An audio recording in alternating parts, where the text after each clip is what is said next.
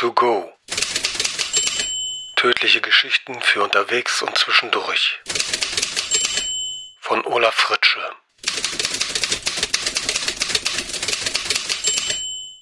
Tödliche Unsterblichkeit.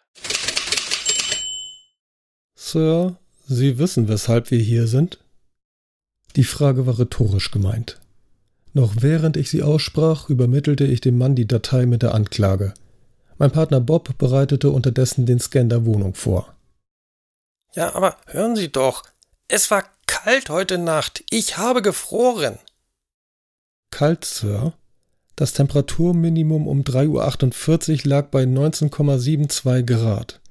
Erst unterhalb von 17 Grad ist es gestattet, die Thermoregulierung zu aktivieren. Das mag ja für junge Leute wie Sie angenehm sein. Ein alter Mann wie ich friert aber leichter. Bob und ich wechselten einen schnellen Blick. Ein alter Mann. Ja, dem Typen war das Alter wirklich anzusehen. Er hatte angegraute Haare und ein paar Falten im Gesicht. Ein klassischer Vorzeitiger, einer von denen, die schon nicht mehr ganz frisch waren, als sie endlich an die Reihe kamen und der Alterungsprozess bei ihnen gestoppt wurde, und die aus irgendeinem unerfindlichen Grund keine nachträgliche Verjüngung vornehmen ließen. Längst musste niemand mehr so rumlaufen. Die meisten Menschen bevorzugten ein biologisches Alter um die Mitte 20, selbst wenn sie chronologisch über 200 waren. Doch hin und wieder gab es Leute, die nicht damit zurechtkamen, was die angewandte Altersforschung inzwischen leisten konnte. Damit nicht und allzu oft auch nicht mit den allgemeinen Nachhaltigkeitsvorschriften. Sir, durch die rechtswidrige Erhöhung der Raumtemperatur haben Sie Ihr Emissionskontingent für dieses Quartal um 74,9 Einheiten überzogen. Ich schickte dem Mann die Statistik in sein zerebrales Kognitionsmodul. Es war eines der Implantate, die obligatorisch waren und gegen die sich daher selbst die störrischsten Vorzeitigen nicht sperren konnten. Ich wäre soweit. Bob schaute mich fragend an, und mit einem kurzen Nicken gab ich ihm das Zeichen, den Scan zu starten. Es dauerte keine Sekunde, dann war die Bestandsaufnahme komplett. In meinem eigenen Kognitionsmodul erschien das Ergebnis. Alle legalen Besitztümer waren verschleiert wie hinter einer Nebelwand. Verbotene Gegenstände traten hingegen deutlich hervor. Da war eine leere Getränkedose aus dem späten 20. Jahrhundert, die der Mann offensichtlich nicht recyceln lassen wollte, ein Notizblock, dessen Seiten tatsächlich aus Papier bestanden, sowie eine Reihe länglicher Zylinder, welche die archivarische Datenbank als veraltetes Genussmittel mit der Bezeichnung Zigaretten identifizierte. Damit war die Liste aber nicht zu Ende. Sie umfasste eine ganze Reihe weiterer Dinge, die in der Summe den Alten in bedeutende Schwierigkeiten bringen würden. Ich ging sie mit der professionellen Abgeklärtheit des erfahrenen Ermittlers durch. Seit über 120 Jahren war ich Cop und hatte so gut wie alles gesehen, was die dunkle Seite der neuen Zeit zu bieten hatte. Von erschlichener Steigerung des Emissionskontingents, wie in diesem Fall, bis hin zu einem wahrhaftigen Transportsystem mit Verbrennungsmotor für fossile Kohlenwasserstoffe, das der Besitzer sogar in Betrieb genommen hatte, um sich der Festnahme zu entziehen. Sowas ließ mich kalt. Doch als sich der nächste verbotene Gegenstand ins Zentrum meiner Aufmerksamkeit schob, beschleunigte mein Herzschlag unwillkürlich und mein interner Physiokontroller fragte warnend an, ob es einen externen Grund für die Abweichung von der Norm gab, und ob er als Ausgleichsmaßnahme beruhigende Neurotransmitter ausschütten sollte. Ich beendete den Alarm. Bei so etwas nützten Neurotransmitter nicht viel. Hier musste ich auf andere Weise aktiv werden. Und es war besser, wenn ich das allein erledigte. Du kannst schon zurück aufs Revier, Bob. Das hier übernehme ich, sagte ich und versuchte meiner Stimme einen möglichst beiläufigen Klang zu verleihen. Bob sah mich ein wenig verwundert an. Wir beide waren seit Jahrzehnten Partner und er kannte mich nicht nur gut, sondern manchmal ein bisschen zu gut. Soll ich dann schon mal den Bericht? setzte er an. Nein, solltest du nicht, unterbrach ich ihn. Das mache ich, sobald ich nachgekommen bin. Besser du bereitest inzwischen den Fall Messmer vor. Einen Moment zögerte Bob. Ich wusste, dass er wusste, was ich vorhatte. Oder zumindest hatte er eine recht genaue Vorstellung. Trotzdem zuckte er schließlich mit den Schultern. Okay, wenn du meinst. Bob beendete die virtuelle Transportation und sein Hologramm löste sich auf. In der Wohnung befanden sich jetzt nur noch der alte Mann und ich. Wir beide müssen jetzt ein sehr ernstes Gespräch miteinander führen, sagte ich und zog den Mann am Ellenbogen entschlossen tiefer in den Raum hinein. Ich flog mit dem Solarkopter zurück zum Revier. Ich war der einzige Polizist der Stadt, vermutlich der einzige Polizist des Kontinents, der bei Einsätzen den Ort des Geschehens immer physisch aufsuchte. Die anderen begnügten sich damit, als holographische Projektion aufzutreten.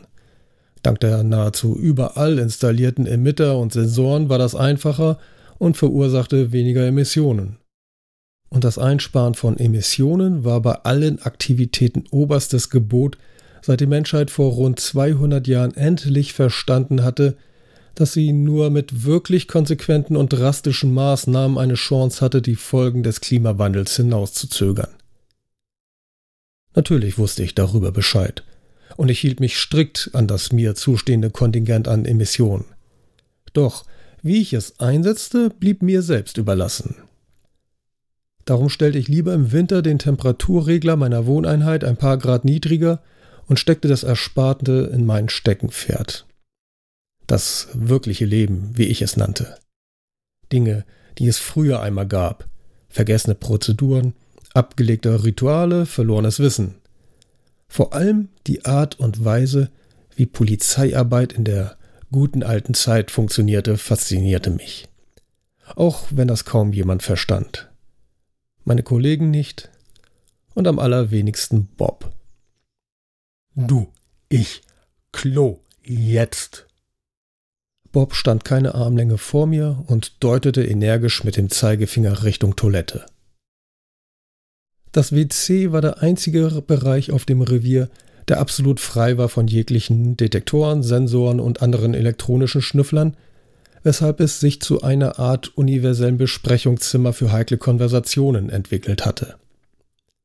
Folgsam trottete ich hinter Bob her, der sich schnell vergewisserte, dass keine der Kabinen besetzt war und sich dann mit verkniffener Miene mir zuwandte. Hast du gedacht, ich würde das nicht merken? Er stützte sich mit der linken auf eines der Waschbecken. Was merken? Stell dich nicht blöd, Mann. Du weißt genau, wovon ich rede. Ich habe einen Blick in die Scanliste von dem Alten geworfen, bevor du sie gelöscht hast. Ach, das. Ich probierte ein mildes Lächeln. Umsonst. Ja, das. Das ist Strafvereitelung. Das kann uns den Job kosten. Nicht, wenn du den Mund hältst. Bob schlug mit der flachen Hand auf den Rand des Beckens. Ja, wenn ich den Mund halte und mich mal wieder zu deinem Komplizen mache, deine kleinen Nebengeschäfte decke. Was hast du dem Alten dafür abgeknöpft? Er machte eine kurze Pause, doch bevor ich etwas sagen konnte, gab er selbst die Antwort. Die DVD-Sammlung, die mit diesen Scheißkrimis von Anno dazumal. Damit ging er einen Schritt zu weit. Bob hatte ja gar keine Ahnung, wovon er da sprach. Columbo, wies ich ihn zurecht. Es war die vollständige Reihe, alle Folgen. Sowas findest du heute nirgends mehr. Verdammt! Ein weiterer Hieb auf das Becken. Vermutlich musste kein Einrichtungsgegenstand im ganzen Block so viel einstecken wie dieses Waschbecken, und Bob hatte einen beträchtlichen Anteil an diesem Materialtest. Wen interessiert denn das? Mord und Totschlag. So ein Scheiß gibt es in unserer Zeit nicht. Niemand stirbt mehr. Und es braucht auch keiner mehr, einen auf oberkluger Detektiv zu machen. Das ist Kinderkram von vorgestern. Unser Job ist es, verpeilte, vorzeitige und durchgeknallte Anarchisten einzunorden, damit sie sich an die Kontingentierung halten. Mehr Verbrechen ist nicht. Und mehr haben Cops wie du und ich nicht zu tun. Und ich weiß ja nicht, wie es mit dir ist, aber ich für meinen Teil will diesen Job noch eine Weile behalten. Ich atmete tief durch. Wir hatten dieses Gespräch nicht zum ersten Mal. Und es lief immer nach dem gleichen Schema ab. Aber träumst du nicht auch manchmal davon, einen richtigen Fall zu bearbeiten, bei dem die Lösung nicht von vornherein in der Datenbank steht? Nein. Ein Doppelschlag für das Waschbecken. Nie. Ich holte tief Luft für meinen Part, der üblicherweise an dieser Stelle folgte. Davon, wie es wäre, vor einer Herausforderung zu stehen. Einem Rätsel, bei dem man um mehrere Ecken denken musste. Eine harte Nuss, die umso schwieriger zu knacken wäre, je mehr man sich anstrengte. Ein Fall, wie ihn vor 270 Jahren Inspektor Columbo gelöst hatte. Bevor ich loslegen konnte, hämmerte es gegen die Toilettentür. Hey, ihr beiden Törpchen, rief jemand von draußen. Wenn ihr ausgeturtelt habt, dann bewegt eure Hintern da raus. Der Schief ruft zur Vollversammlung. Ich atmete aus und Bob ersparte dem Waschbecken den fälligen nächsten Hieb. Wir sahen einander ratlos an. Vollversammlung? Einfach so? Ohne runden Geburtstag, Feiertag oder ähnliches? Soweit wir uns erinnern konnten, und das waren immerhin über 100 Jahre, hat es das noch nie gegeben. Neugierig verließen wir die Toilette. Wir konnten uns ja später weiter streiten. Wir kamen als Letzte und alle Stühle waren besetzt. Bob lehnte sich mit verschränkten Armen und saurer Miene an die Wand und ich stellte mich neben ihn. Dass der Schief ohne ersichtlichen Grund das ganze Revier einberief, war zwar außergewöhnlich, trotzdem erwartete ich nichts Weltbewegendes. Schon gar nicht solch eine Bombe, wie er sie im ersten Satz platzen ließ. Leute, ihr seid hier, weil es in der Stadt einen Toten gegeben hat. Stille. Niemand im Raum sagte etwas, keiner atmete. Sogar das Kauen auf den Flexistäbchen, mit denen sich nervöse Naturen zu beruhigen versuchten, machte Pause. Es schien, als wäre die Zeit selbst stehen geblieben. Da meldete mein Physiokontroller einen abrupten Anstieg in meiner Herzfrequenz und meinem Blutdruck.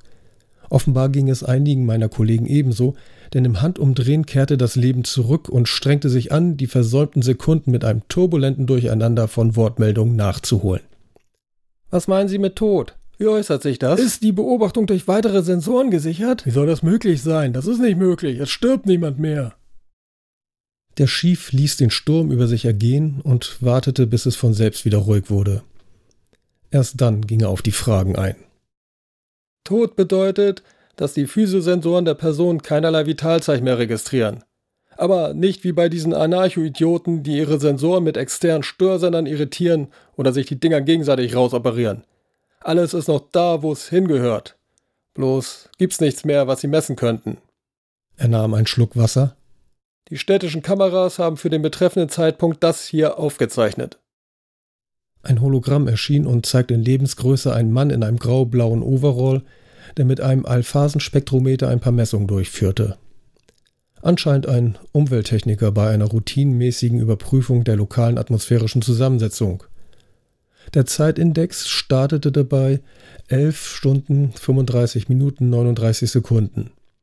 Als er 11 Stunden 35 Minuten 48 Sekunden erreicht hatte, griff sich der Mann plötzlich an den Kopf, dann an den Körper, dort wo das Herz saß, Anschließend streckte er sich je, bis er im Hohlkreuz stand und sackte in sich zusammen. Um elf Stunden 35 Minuten 55 Sekunden lag er reglos am Boden. Erneut war es so leise, als sei die Stille allein im Raum. Der Schief räusperte sich. Das ist weltweit der erste Todesfall seit Einführung der Infinite Life Technologie. Wie ihr gesehen habt, gibt es keinerlei Hinweise, was den Mann umgebracht hat. Auf den Kameras ist nicht zu sehen, die chemischen Sensoren haben keine ungewöhnlichen Substanzen registriert, es gab keinerlei Abweichungen im elektromagnetischen Spektrum. Nichts. Er stützte sich mit beiden Händen auf den Tisch vor sich. Ich weiß, für so etwas sind wir nicht ausgebildet, es gibt keine Protokolle, wie man vorgehen muss, und keine Beispielfälle in den Datenbanken. Um ehrlich zu sein, habe ich keine Ahnung, was wir tun sollen. Aber trotzdem hängen wir jetzt damit dran und müssen herausfinden, wieso der Mann gestorben ist. Er richtete sich wieder auf und ließ seinen Blick über die Gesichter wandern. Also, wer will die Ermittlung übernehmen? Niemand rührte sich. Die meisten starrten geschockt auf das Hologramm, einige auf ihre verkrampften Hände. Keiner wagte es, die Aufmerksamkeit auf sich zu lenken. Oder besser gesagt, fast keiner. Untersteh dich, zischte Bob so leise, dass nur ich es hören konnte. Vergeblich. Die Anzeige meines Physiokontrollers war überflüssig. Ich spürte das Adrenalin auch so durch meine Adern strömen, als ich die Hand hob. Wir machen es. Neben mir knallte Bob stöhnend seinen Hinterkopf gegen die Wand. Mir war klar, dass ich Bob mit meiner einsamen Entscheidung ein wenig überrumpelt hatte. Vielleicht hätten wir die Sache besser miteinander besprechen sollen, bevor ich uns freiwillig gemeldet habe. Aber dafür war keine Zeit gewesen. Hätte ich ein wenig länger gezögert, wäre uns eventuell ein anderes Team zuvorgekommen. Kollegen, die sich nicht so gut wie ich auskannten mit der guten alten Art der Polizeiarbeit. Ich wusste schlichtweg alles über Ermittlungen, ganz besonders bei Mordfällen. Ich hatte nicht nur alle Folgen von Columbo zu Hause stehen und würde sie mir heute Nacht im Schnelldurchlauf von vorne bis hinten ansehen, Nein, ich hatte auch jedes Buch von Agatha Christie und Edgar Wallace gelesen und kannte die Fälle von Kommissar Wallander, Private Eye Marlowe und CSI New York praktisch auswendig. Kurz gesagt, ich war der einzige Cop in der Stadt, der über eine klassische Ausbildung verfügte. Und Bob? Der würde schon lernen. Und es würde ihm Spaß machen.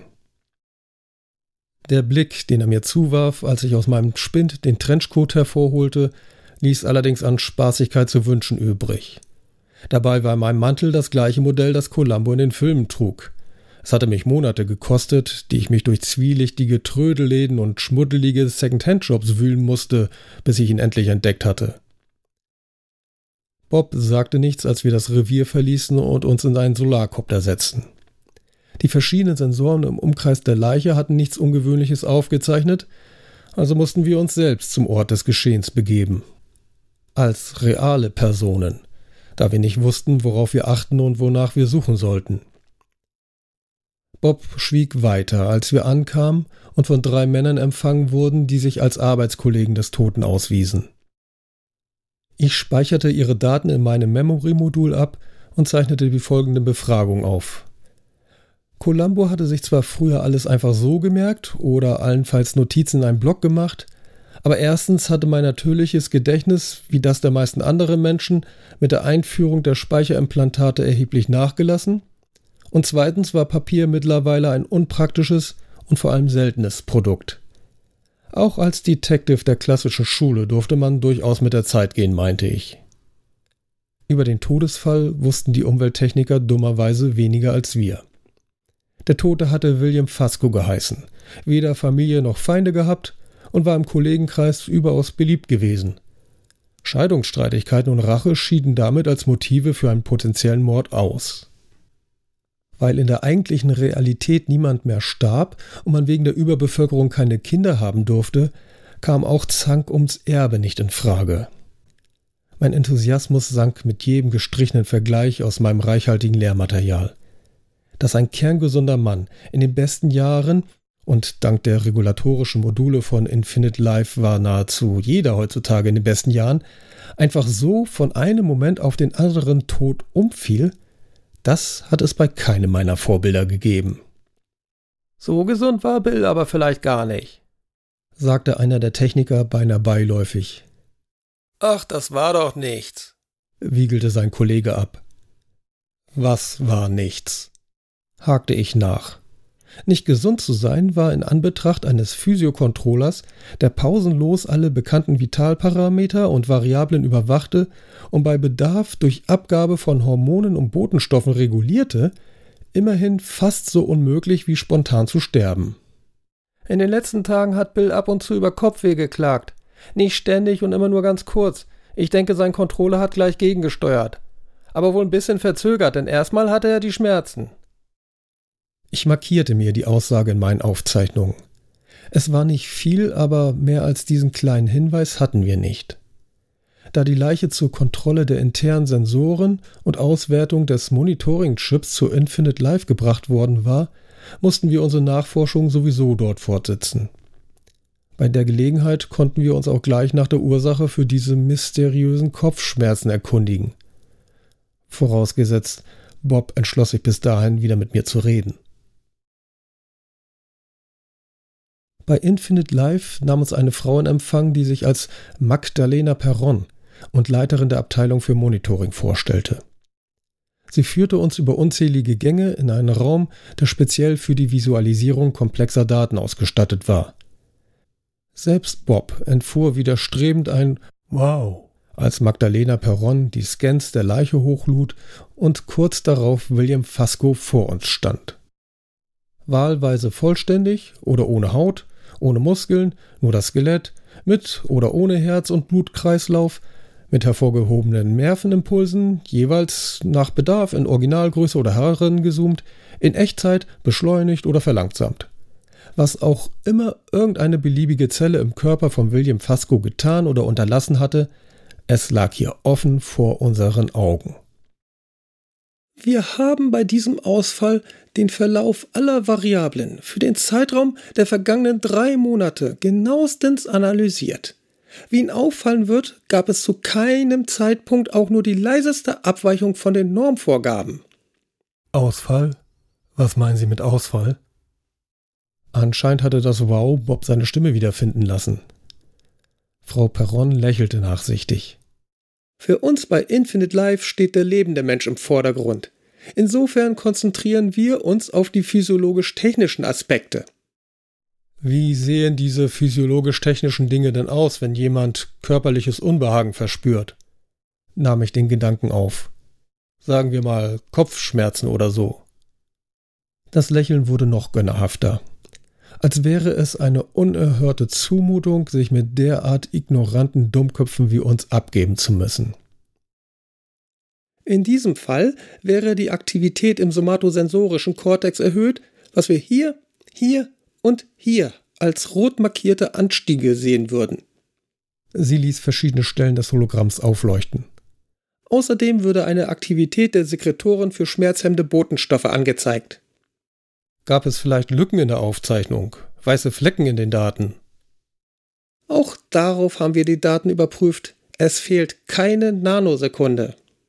Bis zum Ausfall, knurrte Bob.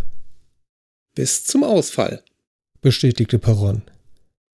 Wir bei Infinite Life stehen ebenso vor einem Rätsel wie die Polizei. Aber seien Sie versichert, dass sowohl die biologischen Systeme als auch die neurozyborgischen Kontroll- und Regeleinheiten korrekt gearbeitet haben. Der Ausfall muss irgendwie durch Eigenverschulden entstanden sein. Selbstmord? Ich zog ungläubig die Augenbrauen hoch. Wie um alles in der Welt sollte man ohne Hilfsmittel mitten bei der Arbeit Selbstmord begehen? Haben Sie eine bessere Erklärung, Detectives? Das arrogante Lächeln ging mir auf die Nerven. Bobs Gesichtsausdruck zufolge hatte auch er so seine Probleme mit der Dame. Wenn Sie nichts dagegen haben, laden wir uns die Datensätze herunter, um sie später in Ruhe zu analysieren. Ignorierte ich ihre Frage. Magdalena Perron hatte nichts dagegen. Anschließend begleitete sie uns zurück in die Empfangshalle und vergewisserte sich, dass wir auch wirklich mit dem Solarkopter davonflogen. Der Besuch hatte nichts gebracht. Oder fast nichts. Wenigstens redete Bob jetzt wieder mit mir. Das war wohl eine Sackgasse, meinte er auf dem Revier und warf seine Jacke über die Lehne seines Stuhls. Als auch ich meinen Trenchcoat ausziehen wollte, knisterte es. Ich stutzte. Normalerweise war mein Mantel labbrig, ziemlich abgetragen und vor allem still. Er knisterte nicht. Da ist doch. Ich fuhr mit der Hand in die Seitentasche, meine Finger stießen gegen etwas. Vorsichtig zog ich es heraus. Es war ein zusammengeknülltes Stück Papier. Das war vor unserem Besuch bei Infinite Life noch nicht darin. Ich entfaltete das Blatt und las vor. Morgen früh um 5.30 Uhr, vor der Stadt am Alten Hafen, Pier 12. Dieses Mal war es an mir zu lächeln. Ich denke, wir sind wieder im Rennen. Vom Fluss stieg langsam der Morgennebel empor, als wir am Pier eintrafen. Ich genoss die Szene. Sie erinnerte mich an meine alten Kriminalfilme. Bob machte hingegen ein mürrisches Gesicht. In einer Gegend ganz ohne Überwachungssysteme fühlte er sich nicht wohl. Immer wieder sah er sich hektisch um. An einer Ecke hob ein rostiges Eisenrohr auf und nahm es mit. Als Waffe. Richtige Waffen hatten Polizisten schon lange nicht mehr, weil die in einer kontrollierten Welt überflüssig waren. Äh, wenigstens dort, wo es zivilisiert zuging. Bleiben Sie stehen. Die Stimme war elektronisch verzerrt, aber sie kam eindeutig von oben, aus einem offenen Fenster im ersten Stock der Lagerhalle, an der wir gerade entlang gingen. Bob blickte missmutig auf das Rohr. Gegen Dinge, die uns von oben auf den Kopf geworfen wurden, wäre es nicht von Nutzen. Sie wollten uns treffen? Ich bemühte mich, meine Anspannung unter Kontrolle zu halten. So etwas gehörte eben zur Arbeit von echten Polizisten, sagte ich mir. Mit wem haben wir das Vergnügen? Es ist besser, wenn Sie nicht wissen, wer ich bin, stellte die Stimme fest. Besser für Sie und besser für mich. Bob grummelte etwas Unverständliches und umklammerte das Rohr. Lieber mit der Waffe in der Hand sterben, als sich gar nicht zu wehren, mochte er denken. Gut, dann reden wir eben so, lenkte ich ein. Was wollen Sie von uns? Wozu haben Sie uns herbestellt? Es gab eine kleine Pause, bevor die Stimme antwortete. Es geht um den Ausfall. Man hat Sie bei Infinite Life betrogen und Ihnen manipulierte Daten gezeigt. In Wahrheit gab es sehr wohl Abweichungen von der Norm. Bedeutende Abweichungen. Was denn genau? Schwankungen in den Neurotransmittern. Der Ausfall war deswegen sogar vor seinem Tod bei uns in der Zentrale und hat seinen Physiokontroller checken lassen. Ohne Ergebnis. Angeblich arbeitete alles normal. Nur hatte der Mann immer wieder Kopfschmerzen. Kopfschmerzen, sagen Sie? Ich warf Bob einen triumphierenden Blick zu. Er nickte. Keine starken Schmerzen, aber Schmerzen, die es eigentlich nicht geben dürfte. Wieder gab es eine kurze Pause, als müsste unser Gesprächspartner nachdenken, ob er die nächste Information tatsächlich herausrücken sollte. Dieser Ausfall war nicht der einzige, in dessen Daten es in letzter Zeit solche Anomalien gegeben hat. Immer mehr Leute haben sich gemeldet. Und bei einem Scan der Datenbanken haben wir noch weitere unerklärliche Schwankungen gefunden. Ich schnalzte mit der Zunge. Das wurde ja immer interessanter. Können Sie das beweisen? Beweise zu finden ist Ihre Sache. Ich gehe schon genügend Risiko ein, weil ich Ihnen das alles erzähle. Geben Sie uns wenigstens einen Anhaltspunkt, wo wir mit der Suche nach Beweisen anfangen sollen. Ich spürte, wie meine Aufregung neue Höhen erklomm. Mehrmals musste ich die Meldung meines Physiokontrollers unterdrücken. Dieses Gespräch würde die Wende im Fall bringen. Ich wusste es. Aus dem Fenster kam keine Antwort. Hallo, sind Sie noch da? Schweigen. Ich glaube, der ist weg, sagte Bob. Er ließ das Rohr an seine Hand sinken. Der kann doch jetzt nicht einfach abhauen. Energisch schritt ich los auf das Tor der Halle zu. Willst du da etwa reingehen? Bobs Bedarf an nicht einzuschätzenden Situationen war für den Rest des Tages erschöpft. In dem unübersichtlichen Lager nach einem Unbekannten zu suchen, war das Letzte, worauf er Lust verspürte. Du kannst ja hier warten, wenn du Schiss hast, antwortete ich nur, als ich durch das Tor verschwand. Scheiße, warum habe ich keinen Partner, der noch alle Latten am Zaun hat? fluchte Bob lauthals und folgte mir. Eine halbe Stunde später hatten wir die Halle zweimal durchkämmt, aber niemanden gefunden. Weg! Ich legte so viel Frust wie möglich in das eine Wort. Können wir dann endlich aufs Revier? fragte Bob. Ich hab die Schnauze gestrichen voll von diesen Spielchen. Er warf das Metallrohr achtlos von sich. Das metallische Geräusch des Aufpralls auf dem Betonboden hallte in der leeren Halle wieder. Bob fasste sich an die Stirn. Allmählich brummt mir der Schädel von diesem Fall. Dir nicht auch? Doch ich hörte gar nicht hin. Ich war in meine eigenen Gedanken versunken. Stimmte, was der Unbekannte uns erzählt hatte? Wie sollten wir das nachprüfen, geschweige denn beweisen? Ganz so glatt, wie ich es mir vorgestellt hatte, liefen die Ermittlungen doch nicht ab. Aber immerhin hatten wir nun einen Hinweis. Und nachher würden wir der Dame von Infinite Life einen weiteren Besuch abstatten, aber dieses Mal ohne vorherige Anmeldung. Kaum waren wir zurück auf dem Revier, donnerte uns die Stimme des Chiefs entgegen. In mein Büro, sofort! Bob und ich wechselten einen überraschten Blick. Was hatte das zu bedeuten? Unsere Kollegen grinsten nur, sagten aber kein Wort. Statt die Mäntel auszuziehen, trotteten wir zum Chef. Tür zu, befahl der, doch bevor wir der Aufforderung nachkommen konnten, legte er los. Ich will auf der Stelle wissen, was ihr für eine Nummer abgezogen habt bei Infinite Life. Verwundert sahen wir ihn mit großen Augen an. Nummer? Was für eine Nummer? Verarsch mich nicht, Mann! Der Schief knallte mit der flachen Hand auf den Tisch, sodass ein Holo-Emitter umkippte und von der Platte rollte. Das will ich von euch wissen. Was habt ihr dort für krumme Dinger gedreht? Wir, wir verstehen nicht ganz, Boss. Bob, der durchaus ebenfalls immer gut für einen cholerischen Anfall war, klang ungewohnt kleinlaut. Na, dann haben sich die Leute von Infinite Life sicherlich geirrt, als sie euch bei einer illegalen Durchsuchung der Labors erwischt haben, was? Der. Was? Da waren wir nie, Sir. Ach, da wart ihr nie?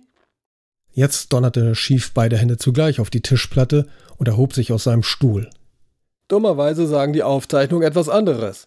Ich habe die Daten gesehen. Ihr habt euch nicht nur unbefugt in den gesicherten Bereichen herumgetrieben, ihr habt euch dabei auch noch so dämlich wie totale Vollidioten angestellt. Infinite Life hat Strafanzeige wegen Industriespionage gestellt. Die Worte verschlugen mir den Atem. Mein Physiosensor spielte verrückt, was kein Wunder war, da mir tatsächlich gerade schwarz wurde vor Augen. Die Regulatoren schütteten eine Dosis Aufputschmittel in meinen Blutstrom. Bis auf weiteres seid ihr suspendiert, schnappte der Schief. Da ist die Tür. Aber Boss, versuchte Bob es. Raus, schnitt ihm der Schief das Wort ab. Bedrückt und verwirrt verließen wir das Büro. Das ist dann wohl schon das Ende der Fahnenstange, was? kommentierte Karl, den es immer freute, wenn jemand zusammengeschissen wurde. Ohne Vorwarnung drehte Bob sich um und schlug ihm mit voller Wucht seine Rechte aufs Kinn. Unter den erstaunten Blicken unserer Kollegen kippte Karl nach hinten und blieb bewusstlos liegen. Los, raus hier, zischte Bob mir zu und zog mich am Ärmel. Scheiße, ich glaube, ich habe mir die Hand gebrochen. Ich machte mich zu Fuß auf den Weg nach Hause. Bob musste mit seiner Hand zur Medistation und wollte außerdem wegen der Kopfschmerzen seinen Physiokontroller überprüfen lassen, wenn er schon mal da war. Ich war physisch völlig in Ordnung, aber meine Gedanken überschlugen sich geradezu. Deshalb brauchte ich ein wenig Zeit, um sie zu ordnen. In meinen alten Filmen war das die Stelle, wo der Held auf dem Tiefpunkt angelangt war, weil alles schief lief, dachte ich. Dummerweise fühlte ich mir verdammt nochmal nicht wie ein Held. Obendrein blieb mir keine Zeit, mich selbst zu bemitleiden oder mit dem Schicksal zu hadern, denn das Schicksal nutzte die Gunst der Stunde und versetzte mir gleich den nächsten Schlag. Noch bevor ich zu Hause angelangt war, rief mich der Schief an und beorderte mich zurück aufs Revier. Und ich sollte mich gefälligst beeilen. Als ich dort ankam, war es dunkel und fing an zu regnen. Aber der Himmel sah nicht halb so düster aus wie die Miene des Schiefs. Er wies auf einen Stuhl und ich setzte mich mit einer bösen Vorahnung. Wenigstens verzichtete er auf lange Vorreden und kam gleich zum Punkt. Also, ich habe keine Erfahrung damit und weiß deshalb nicht, wie man sowas am besten angeht. Darum sage ich es einfach gerade raus. Bob ist tot. Bob ist tot.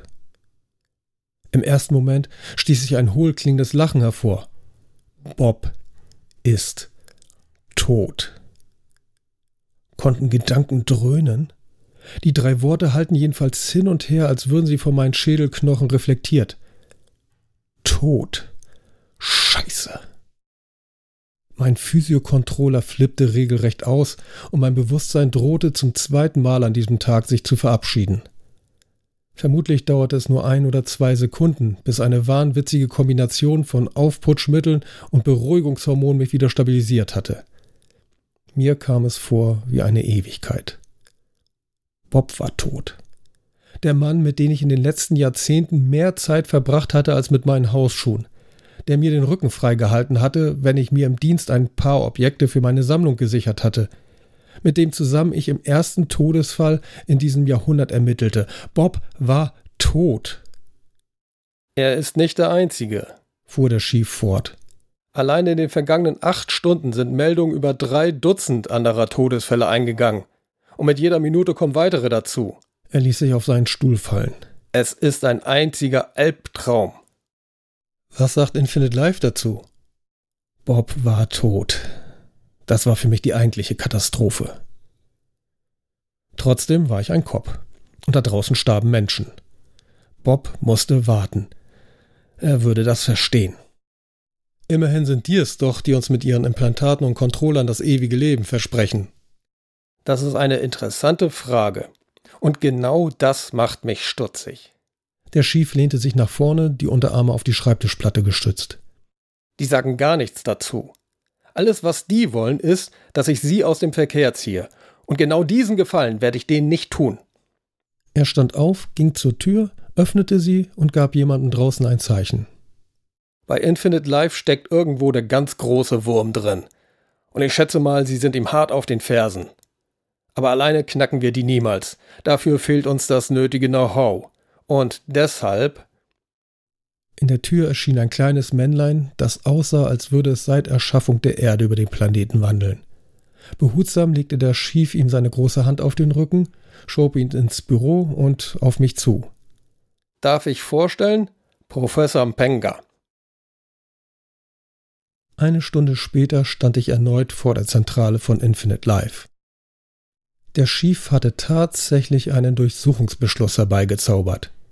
Ich hatte gar nicht gewusst, dass es so etwas noch gab. Er auch nicht, flüsterte er mir zu, während ein Team von Spezialisten mit einer tragbaren KI die Sicherheitssysteme der Zugangskontrolle knackte. Dann flutete ein Tsunami von Detectives und Agenten das Gebäude. Es war der größte Polizeieinsatz in der jüngeren Geschichte. Mit Recht. Denn in der gleichen Zeit, in der wir uns in die Büros und Labore stürzten, in Computer und Systeme hackten, Dateien und biologische Proben durchwühlten, starben da draußen Menschen. Menschen, die darauf vertrauten, dass Infinite Life sie unsterblich machte. Professor Mpenga erwies sich bei unserer Aktion als ideale Geheimwaffe.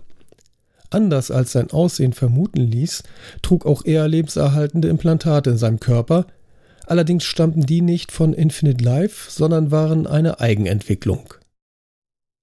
In der Zeit, bevor sich Infinite Life das Monopol an derartigen Geräten sichern konnte, hatte Professor Mpenga die Forschungsabteilung eines konkurrierenden Unternehmens geleitet, erzählte er mir und gab zu, dass Infinite Life damals die Nase vorn hatte und Systeme anbot, die tiefer in die Vitalfunktion eingriffen und erfolgreicher Zellen verjüngten. Allerdings hatten sie niemals verraten, wie sie das schafften. Das ewige Leben war von jeher alles andere als Open Source. Nun saß der Professor im Allerheiligsten der Infinite Life Zentrale und wühlte sich durch Laborprotokolle, die für mich absolut unverständlich waren, um es milde auszudrücken. Ich sah ihm dabei über die Schulter, als uns hysterisches Kreischen zusammenfahren ließ. Sind Sie wahnsinnig? Sofort legen Sie die Unterlagen zurück. Mühsam von zwei Polizisten zurückgehalten, funkelte Magdalena Perron uns an. Sie war zu dieser frühen Morgenstunde bei Weitem nicht so tadellos hergerichtet wie bei meinem ersten Besuch, als Bob noch dabei war. Genau genommen sah sie vielmehr aus wie eine 230-jährige Frau, die man überraschend in die Haut einer 25-jährigen gequetscht hatte. Ihr suffisantes Lächeln hatte sie ebenfalls zu Hause gelassen. Dafür trug sie eine hassverzerrte Fratze. Ah, guten Morgen, Magdalena. Verwundert registrierte ich, dass Professor Mpenga und die Furier einander offenbar kannten.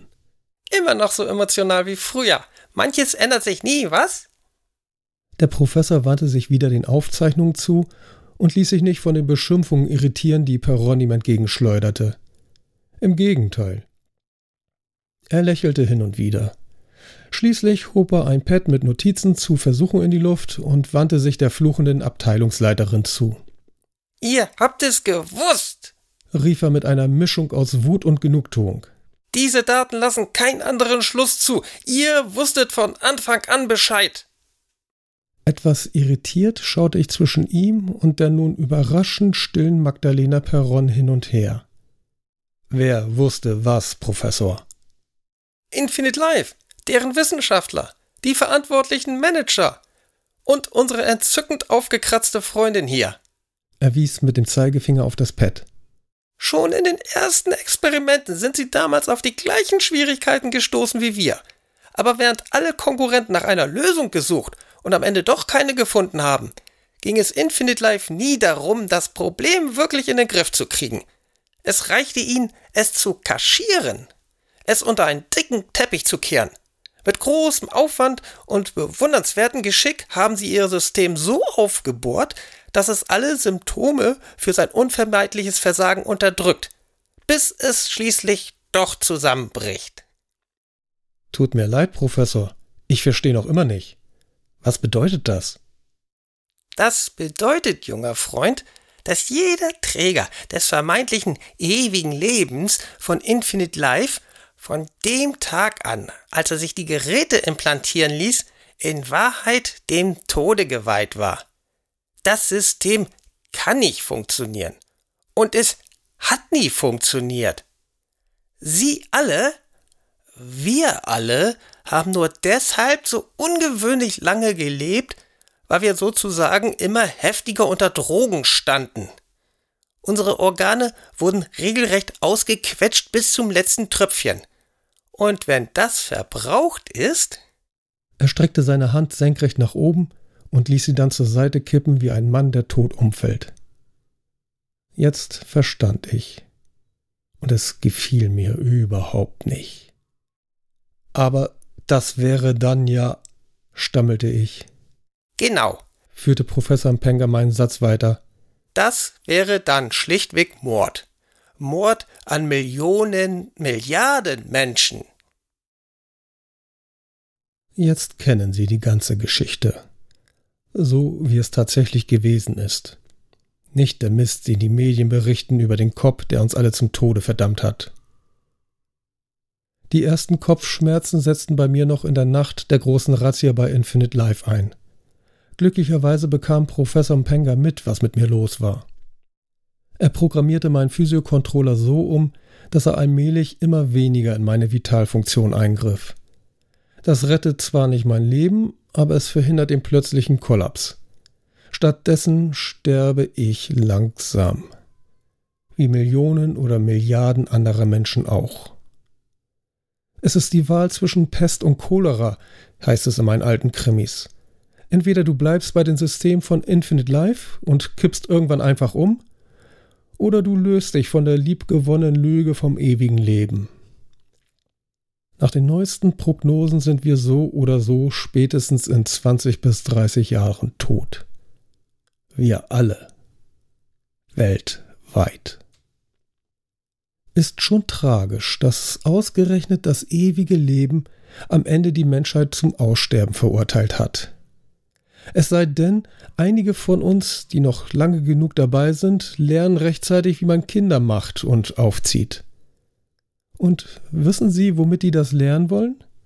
Ich wette, da kommen Sie nie drauf. Mit alten Filmen. Mit längst vergessenen Streifen wie Die Waltons und Unsere kleine Farm. Die sind jetzt richtig begehrt. Der Schief meinte, es hätte sich ein regelrechter Schwarzmarkt entwickelt, wo Kopien unterm Ladentisch verkauft werden. Ja, er hat wirklich unterm Ladentisch gesagt. Ich schätze, das hat er aus einem der alten Filme. Jedenfalls ist Columbo nun Pflichtstoff auf dem Revier. Dafür habe ich den Jungs meine Sammlung geschenkt. Ich selbst kann damit sowieso nicht mehr lange etwas anfangen. Das ist in Ordnung so. Ich hatte ein langes und gutes Leben weitaus länger als die Natur es vorgesehen hatte. Aber um ehrlich zu sein, auf die Dauer kann eine Ewigkeit ganz schön langweilig werden. Wenn immer die gleichen Köpfe denken, kommt dabei nichts Neues mehr heraus. Es wird höchste Zeit, dass mal eine unverbrauchte Generation mit frischen Ideen kräftig durchlüftet. Sie muss ja nicht alles Alte über Bord werfen. Columbo beispielsweise, der ist zeitlos. Scheiße, ich glaube, ich werde den Chef morgen mal fragen, ob er mir die Dinger noch einmal ausleiht. Ich selbst schaffe es nicht mehr aus dem Haus, aber er kann ja einen Boten schicken. Ein Abspielgerät steht auf dem Tisch im Wohnzimmer. Bis dorthin schleppe ich mich. Ja, ja, das werde ich machen. Den Trenchcoat anziehen, in den Sessel setzen und Columbo schauen. Eine Frage hätte ich noch. Ende der Aufzeichnung. Aussetzen der Vitalfunktionen 14.28 Uhr.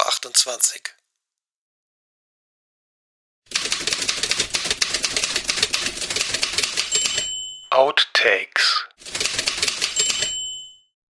Der Blick, den er mir zuwarf, als ich aus meinem Spind den Trenchcoat hervorholt, holt, holt, holt, holt. Ich speicherte ihre Daten in meinem Memory-Modul ab und zeichnete die voll. Och Mann ey. Kommentierte Karl, den es immer freute, wenn jemand zusammengeschmissen wurde. Aber dieses Mal ohne Fu Genau genommen sah sie vielmehr aus wie eine 230-jährige Frau, die man überraschend in die Haut einer 25-Jährigen gequatscht. Das bedeutet, junger Freund, es wird höchste Zeit, dass mal eine unverbrauchte Generation mit frischen Ideen kräftig durchlöffelt. Durchlöffelt, so Quatsch.